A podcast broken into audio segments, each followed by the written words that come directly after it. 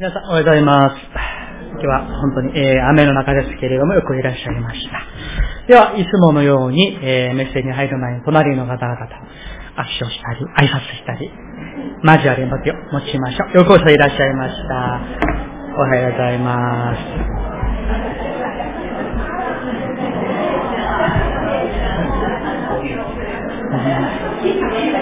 す。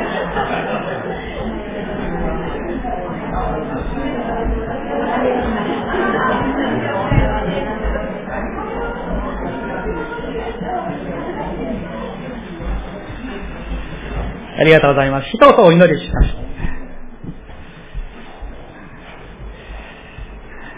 私たちを愛し、また、いつまでも共にいてくださる主よ。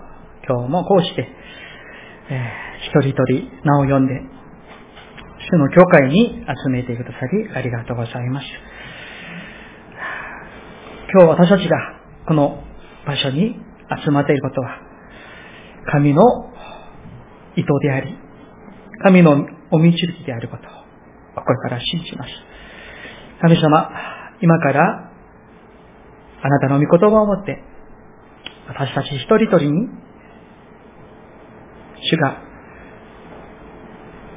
御声を聞かせてくださり、真理を悟らせてくださり、また、あなたの心を深く知ることができますように。神ご自身が私たちにお語りください。御手に委ねます。イエス様の皆によってお祈りいたします。アーメン。はい、えー、今日の、えー、説教の題は、キリスト教のエッセンス、信仰その2のサブタイトルがありまして、神様を驚かせるほどの信仰という題でした。私たちもですね、本当に嬉しいことがあるときに、あの、びっくりするほど、驚くほどの嬉しいことがあったり、もちろん悲しいこともあったりするんですけれども、えー、先週の御言葉におきまして、イエス様が本当にですね、もう驚くほどの信仰の人にイエス様が出会ったんですね。その人は、百人隊長というローマ人でした。その人の信仰を見てですね、イエス様はこうおっしゃったんですね。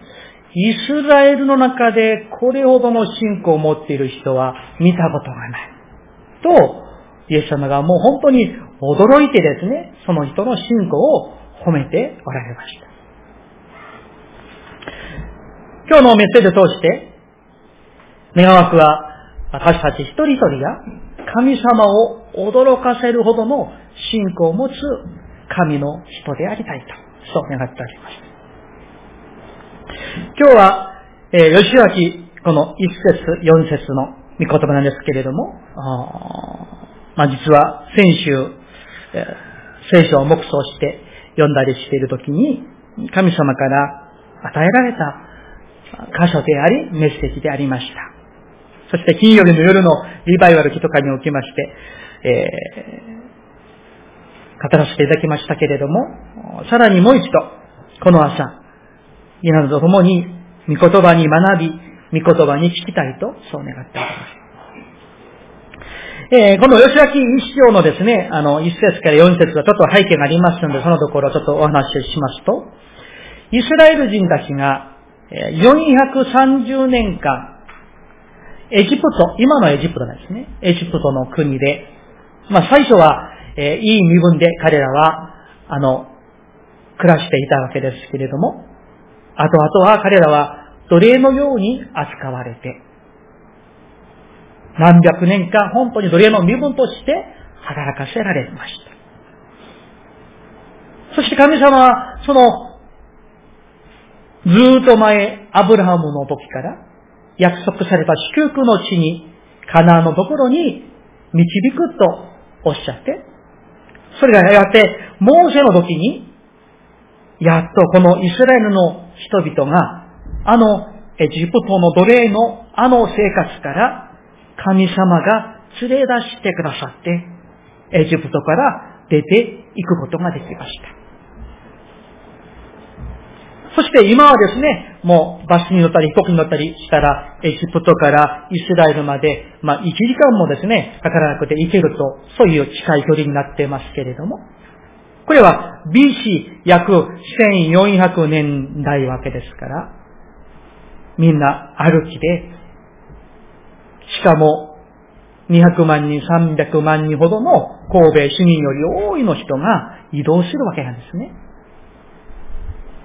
そしてその砂漠のような荒野を通って、今日のこの吉明に一節、一個に書かれている場所は、イスラエルの、あの、まあ、地図があるならば、えー、西の方は地中海があるんですね。そして東の方は今の、えー、まあ、イラ、イラク、クエイトがあるわけなんですけれども、その今のイスラエルの真ん中に、えー、ヨルダン川という川があの、まあ、北から南の方に流れている。今、その東の方に彼らがそこにいるわけなんです。その荒野を、実はもう1ヶ月、2ヶ月で来ることができたわけなんですけれども、彼らの不従順や、そして神様の試練がありまして、40年間という時間がかかって、やっとこのヨルダン川の東の方に着きました。今までその200万人以上の人々の指導者はモーセでした。神様がされた素晴らしい人材であり、優秀な人でした。信仰の人であり、リーダーシップもある、指導力のある素晴らしい指導者、モーセでした。しかしのモーセが、モーセも人間ですから、ね、年を取って、そして神様のの御言葉もありまして、カナンの地には入ることができな、できずに、そのヨルダン川の東の方で、あの偉大な指導者モーセが亡くなったんですね。今、イスラエルのこの人々にとっては、大変なことが起きたわけです。自分たちをあの荒野で、やっとここまで導いて引きってくれたあの指導者、モーセが亡くなった。これからどうしよう。あの溢れるヨルダン川も渡っていかなければならない。向こうは敵を持つあの七つの部族が待ち構えている。そういう、今、彼らはそういう都合に置かれているわけなんです。指導者が亡くなりました。もうエジプトに戻ることもできないんですね。荒野に住むこともできない。何もないところなんですよね。でも、この多くの人々が川を渡って、カナの地に行ってもまた戦わなければならない。敵が待っているわけなんですね。このような状況に置かれているこのヨシュアと、それからイスラエルの人々に神様が何を語ったのか。今日の御言葉から、この信仰の大事な原理が記されていますね。そしてそれを、この原理は永遠に有効な信仰の原理だと思います。それを私たちが自分自身に当てはめて、自分のものにさせてもらって、そしてそのように歩んでいきたいとそう願っております。二節をですね、えー、もう一度ご一緒にお読みしたいと思います。二節です。よろしいですか？三、はい。私のしもべ、モーセは死んだ。今、あなたとこのすべての民は立って、このヨルダン川を渡り、私がイスラエルの人々に与えようとしている地に行け。アメン。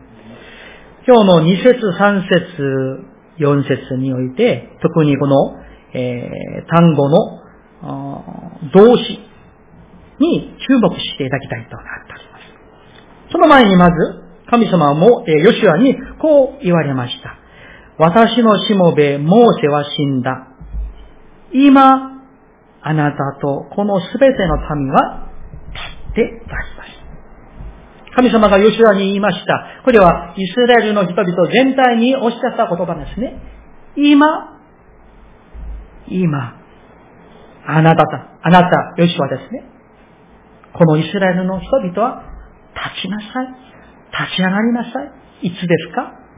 今なんです。一時期、今でしょというね、流行り言葉がありましたよ。本当そうなんです。今です。神様はヨシュアに、イスラエルの人々に強調して語っておられる。明日でもなく、明後日でもなく、来年でもなく、10年後でもなく、今、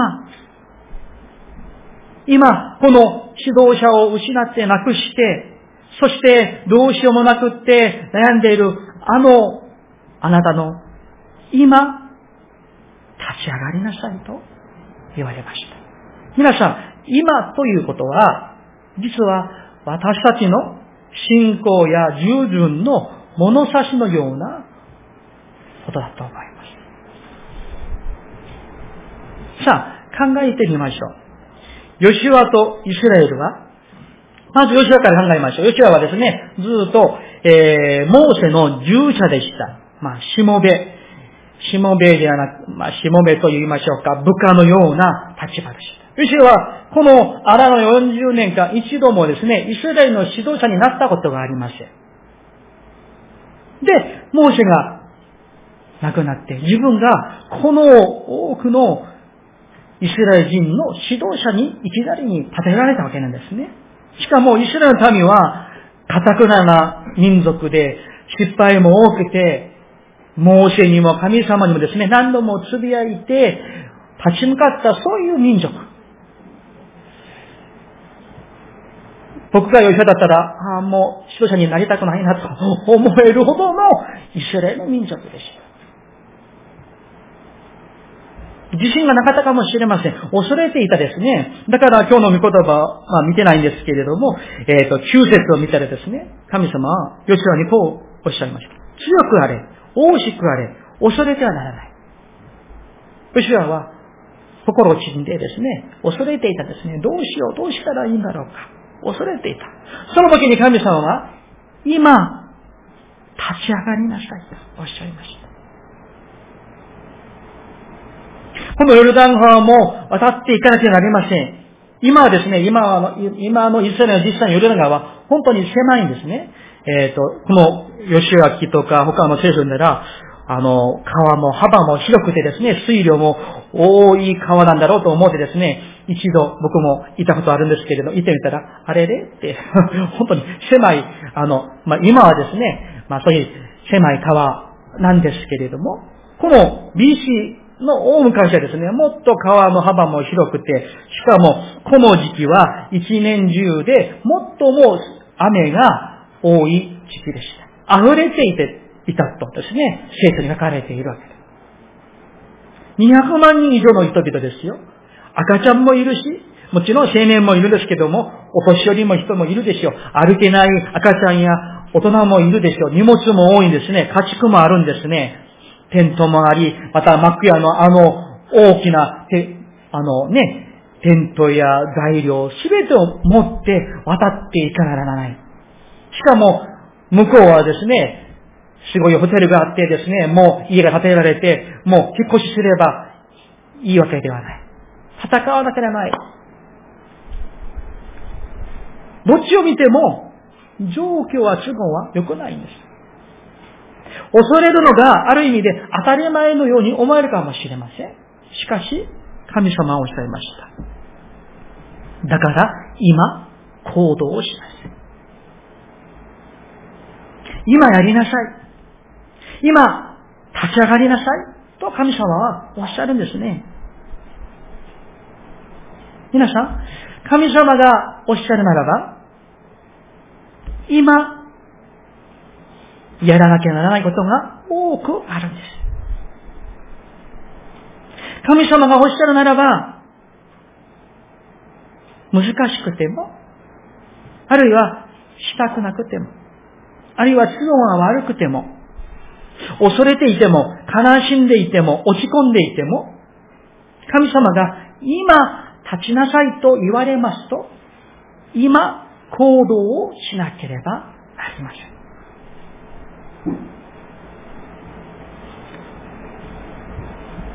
このメッセージはこの朝、神様が私たちに語ってくださるメッセージなんです。ヨシュアとイスラの民が今立ち上がらなければならなかったように、私たちも今、あのことこのことをしなければなりません。よくよく聞いていただきたいです。この朝神様が私たちに、皆さんお一人お一人に、それからこの農田に、教会にお語りくださいました。今、それをやりなさいと。きっと皆さん神様が最近、あるいはずっとずっと前からかもしれません。皆さん個人に、皆さんお一人お一人に神様がお語りになったあのメッセージがあるのではないでしょうか。もちろんないかもしれません。でも、あると思います。何かがあります。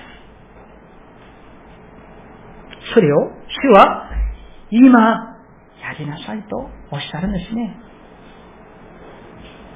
明日では間に合わないかもしれません。誰との関係を回復するメッセージであるかもしれません。誰との仲直りのメッセージであるかもしれません。あるいは誰かを許さなくちゃならないメッセージであるかもしれません。どうしたらいいでしょうか？今、許してください。今、仲直りをしてください。あるいは、今、謝ってください。今、愛してください。今、愛してください。明日になったら、遅くなるかもしれませんよ、皆さん。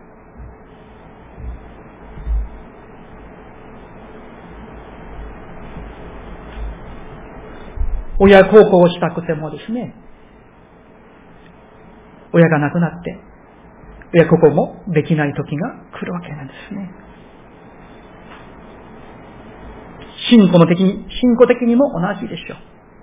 今、祈らなければなりませんし、今、奉仕をしなければなりませんし、今、神の御言葉に聞かなければならないんじゃないですか、皆さん。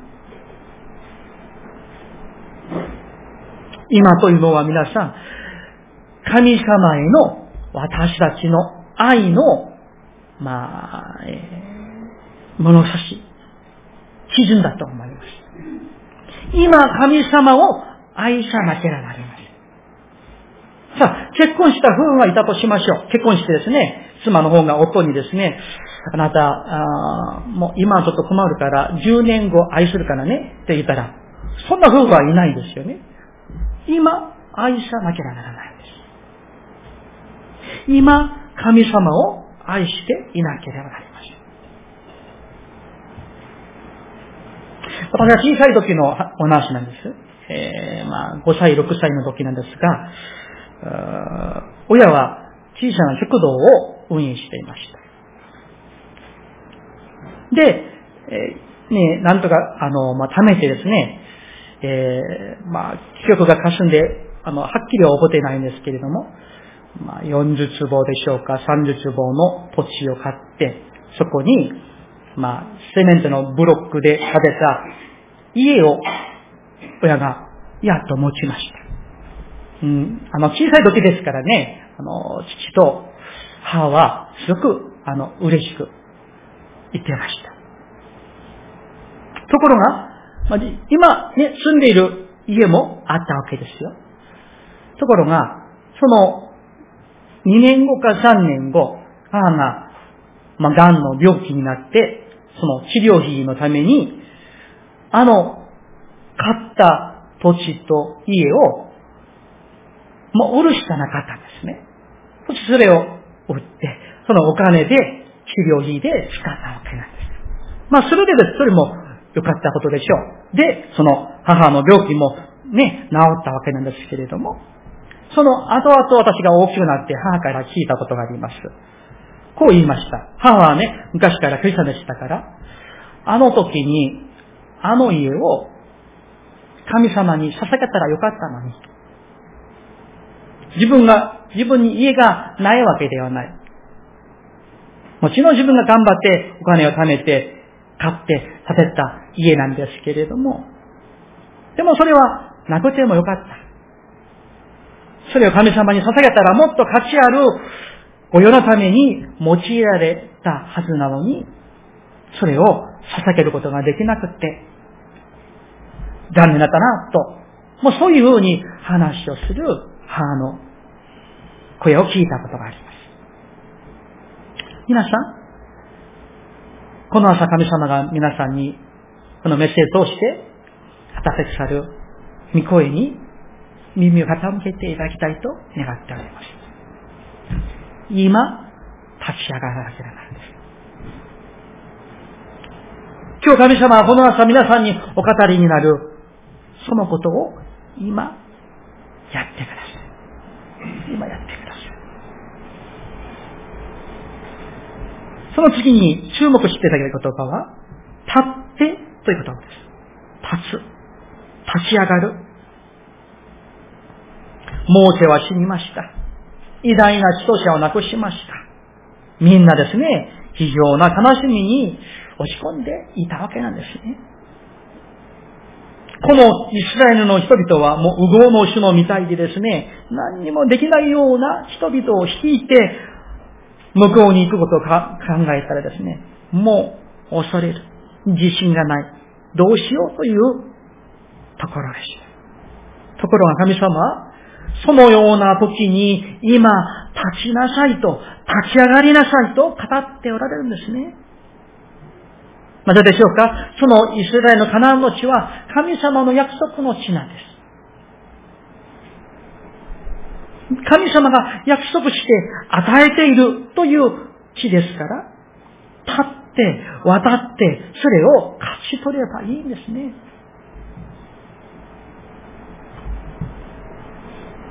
この悲しみから、恐れから、落ち込んでいるこのところから、イスラ民は立ち上がらなければなりません。私たちもそうであるかもしれません。その座り込んでいるあの場所から、落ち込んでいるそのところから、慣れすぎているそのところから、諦めているそのところから、あるいは恐れているその気持ちから、悲しんでいるその気持ちから、立ち上がりなさい。主はおっしゃるんですよ、皆さん。皆さん、立ち上がるということは、出発するための必要な準備段階です。立ち上がらなければ出発できないわけなんです。立ち上がるということは、捨てるために必要な準備段階です。皆さん、私たちは立ち上がらなければなりません。あまりにも慣れすぎているその場所から、あるいは失敗のその場所から、あるいは罪の場所から、悲しみの場所から、弱いその場所から立たなければならないんです。このイスラエルの民は、私たちのように失敗の多いものでした。40年間ですね、失敗だらけの民族でした。もしですね、神様のあの忍耐と慈しみがなかったならば、この荒野を通ってここまで来ることができなかったかもしれません。それほどの失敗が多かった民族でした。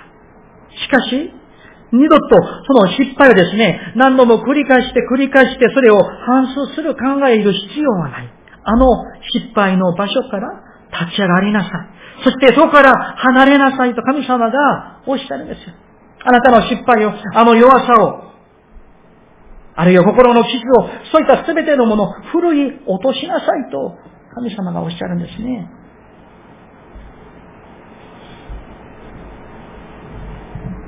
時々に耳に聞く話があったりするんですけれども、私たちは、えー、過去の失敗や、あるいは何らかの痛みや、あるいはトラウマや、あるいは傷や、そういったものに縛られている、それが、そういう傾向が強いのではないかなと思ったりします。皆さん、過去の失敗やトラウマや弱さやそういったものがあるでしょう。しかし、あまりにもそれに取りすぎて、掴みすぎて、考えすぎないでください。神様は、そういったものを問うこともなく、覚えることもなく、そこから今、立ちなさいとおっしゃるんですね。40年間、あなた方が失敗してきたのか、大丈夫。そこから立ちなさい。今、立ちなさいとおっしゃるんです。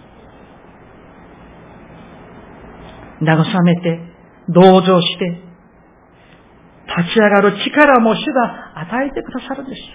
膝も腰も背中もですね、背骨も主が強めてくださって、手を取って引き上げてくださって、その場所から立ち上がりなさい。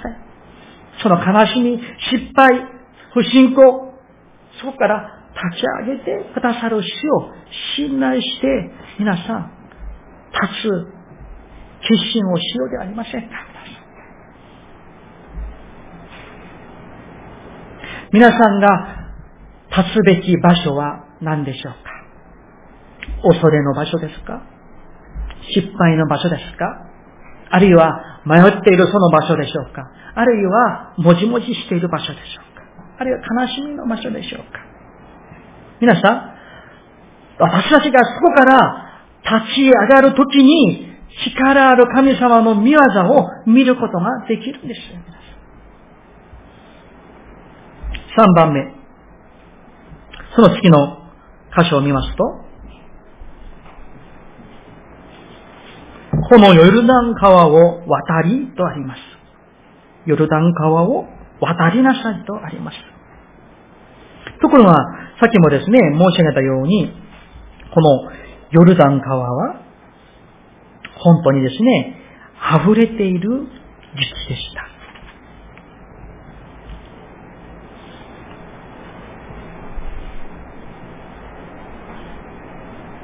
その箇所ちょっと見てみましょうか。えっ、ー、と、三章の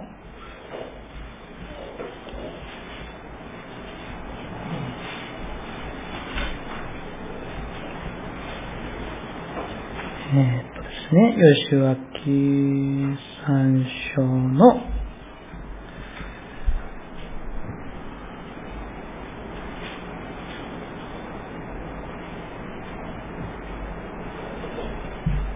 えっと、ここ、今日は三章のすいません。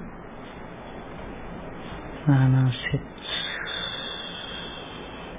十五節ですね。はい。三章の十五節をご覧ください。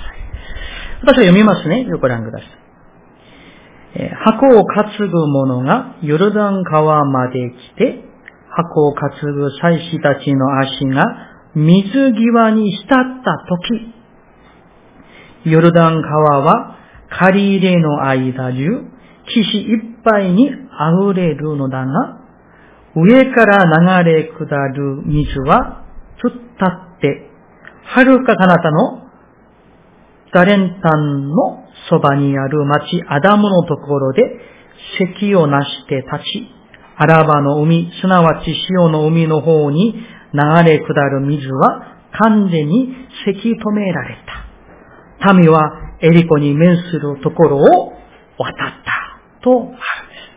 皆さん、素晴らしいことが起きました。立って渡りなさいとおっしゃったんですね。そしてイスラの民は、この200万人以上の人々がですね、もう子供も赤ちゃんも、えー、お年寄りの人々もみんな荷物を持って、本当に一列にですね、当たっていくわけです。一番えー、銭湯には、神の契約の箱、神様の臨在を意味する箱を担ぐ、この祭司たちが、箱を担いだままですよ。一年中一が溢れる岸にですね、足を踏み入れたときに、その溢れるヨルダン川が、遥か彼方、上流のところでせき止められて、川が止められて、その川の下がですね、もう乾いた地に変わって歩いて喜んで歌いながら踊りながら渡ることができました。この奇跡を見たのは今立ったからです。そして渡ったから見ることができました。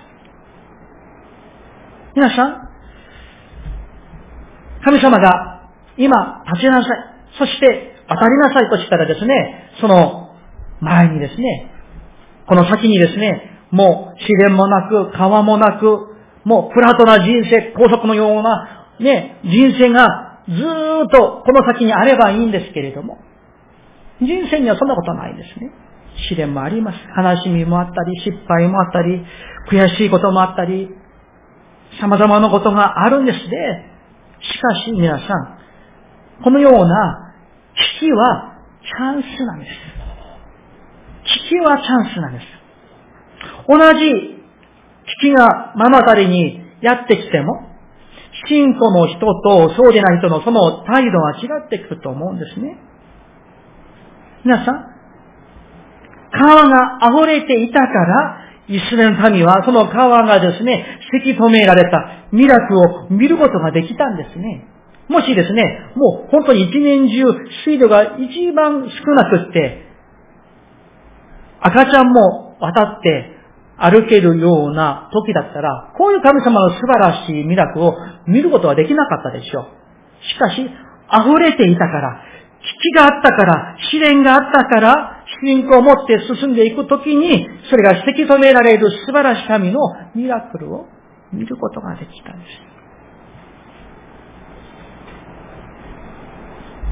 危機はチャンスです。信仰によってそれを捉え、進めていけば、それがチャンスに変えられる。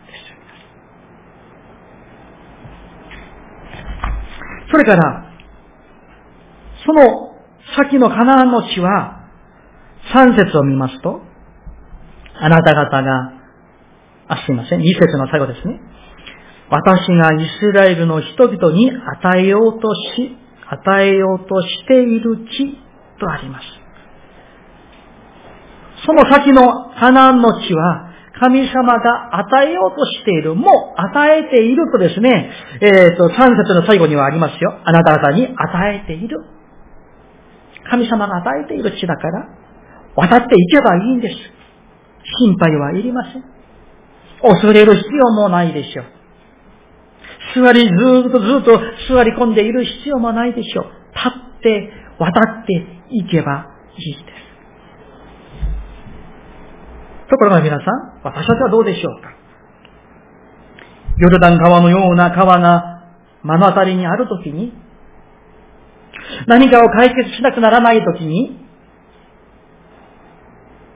私たちは、できる方法を考えるよりは、できない方法を考えてしまう、そういう弱さが私たちにあるのではないかなと思ったりします。こういうヨルダン川が目の前にですね、出てきたとしましょう。人生にですね。そしたらどうするんですか？渡ろうとしない人々の言い訳は大体こんなことなんですね。神様、川が深すぎます。船もありません。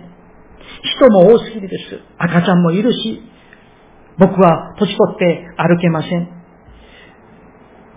渡っている土地に溺れて死んでしまえばどうするんですか？こういうふうに、先にですね、信仰に導かれていくことを考えるよりは、できない言い訳を考える。まあ、社会でも同じなんですね。会社でもですね、何かを、プロジェクトとか仕事が与えられるでしょう。そしたら、なんとか頑張ってですね、それをできる方を考えて、工夫して、あの、努力して、やる人が多いわけなんですけれども、いつもですね、このメンタルがですね、あの、マイナス思考で、あの、否定的な思考を持っている人は、何かの仕事が与えられると、それができない方を先に考えてしまう。言い訳を先に考えてしまって、だからこれはこうしたらできないでしょそれを先に考えてしまう癖がある人が、世の中にも、たくさんある。皆さんはいかがでしょうか？川がとても深いです。船ありません。人多いです。おじちゃんおばあちゃんです。荷物も多いです。そういうできない言い訳を先に考えますか？あるいは、神様が渡りなさい、行けと言われましたから、ユルダン川はあの航海のように渡れるでしょう。渡っていけるでしょう。と、信仰に導かれる思考を持ちます。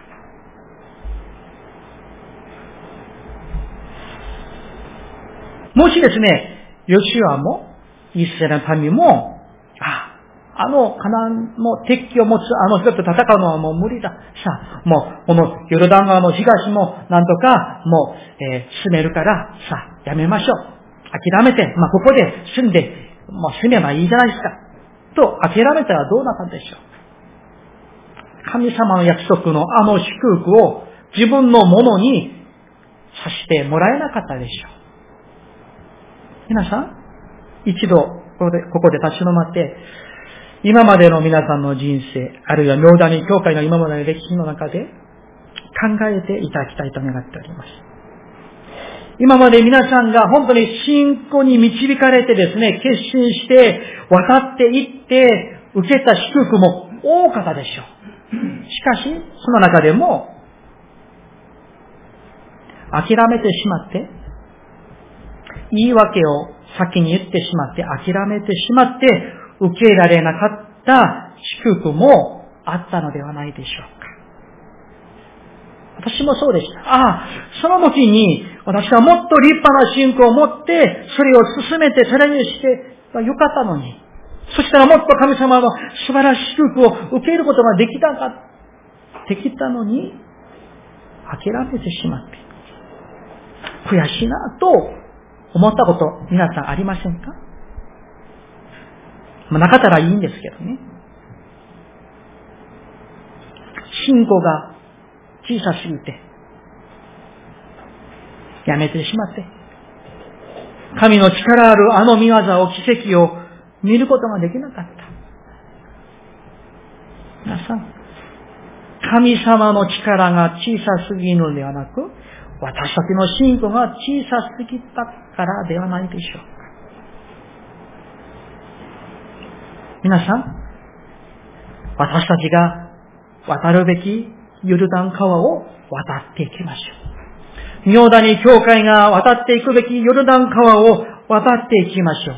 言い訳を先に言ってしまうよりは、神様の約束の地があそこにあると、主がヨルダン川を別れてくださる。そして渡らせてくださる。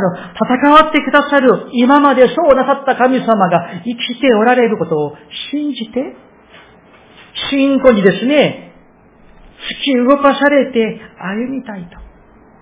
そう願っておりました。ところが、渡って行けと言いました。そして、行けばいいんですけれども、三節にもう一度重要な信仰原理が記されているんですね。三節と一緒に読みたいと思います。三節。ご一緒に三、はい。あなた方が、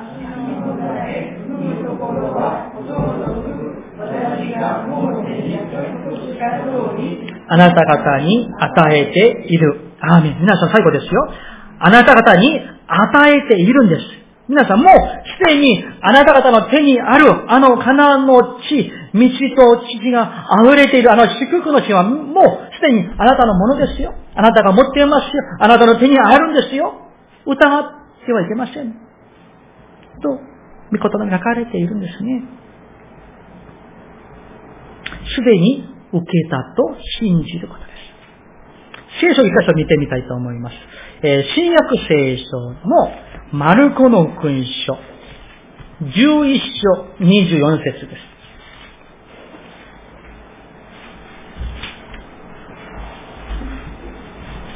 え、新約聖書90ページです。マルコの君書11章24節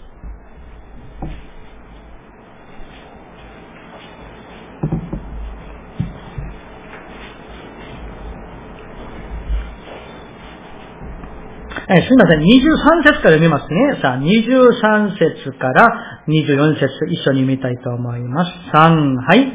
誠にあなた方に告げます。誰でもこの山に向かって動いて海に入れと言って山の中で、心の中で疑わず、ただ自分の言った通りになると信じるなら、その通りになります。だからあなた方に言うのです。祈って求めるものは何でもすでに受けたと信じなさい。そうすればその通りになります。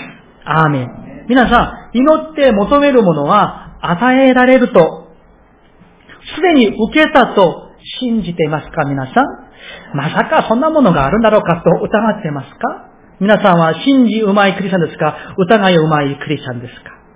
今朝ですね、手術の時に、えー、あの、女の子がこう言いました。あ新しい草履が欲しい、草履が欲しいと祈っていた。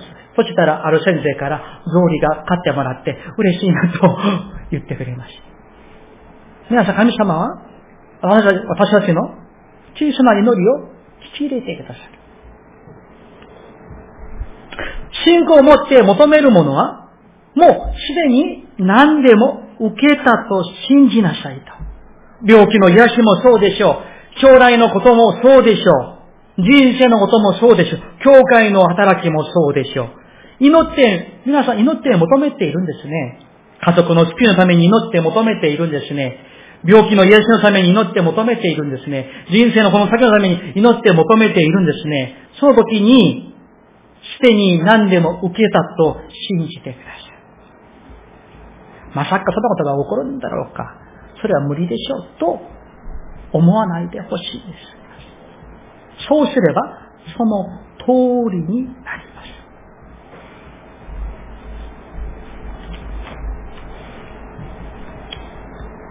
す。吉明に戻りましょう。愛する皆さん、今日のメッセージをどうか心に留めていただきたいと願っております。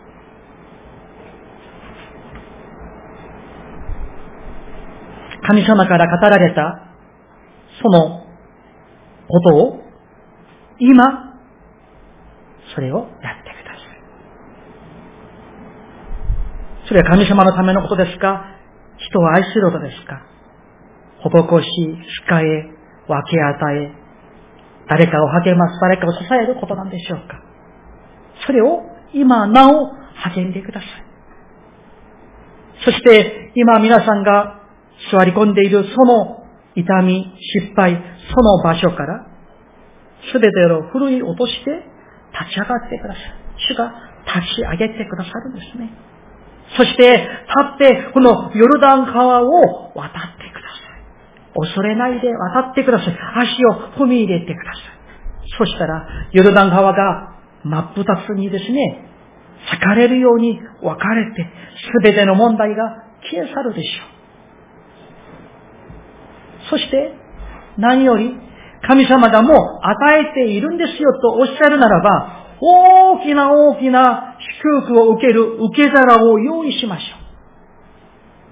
遠慮しすぎてですね、小さい湯飲み一個だけ持ってきてですね、神様どうぞ満たしてください。そういう小さい信仰ではなくて、大きな、何と言いましょうか、大きな器何がありますか？たらい大きなたらいを持って用意して死を満たしてくださいと。そういう信仰が我らに必要なんです。どうか皆さん、今、立って渡っていきましょう。そして、踏むどころどころ主が与えてくださるわけですから、東西南北踏んでいくときに主が与えてくださるんですね。最後一つだけお明かしをしてメッセージを終えたいと思います。私の派遣教会の、プサンのシオンの教会の今、街道が立って挙げられているあの場所は、約15年前、まあ、20年、えー、17、8年前に、プサンに大きな集会がありました。まあ、全教会連合の大きな集会があった時ですね。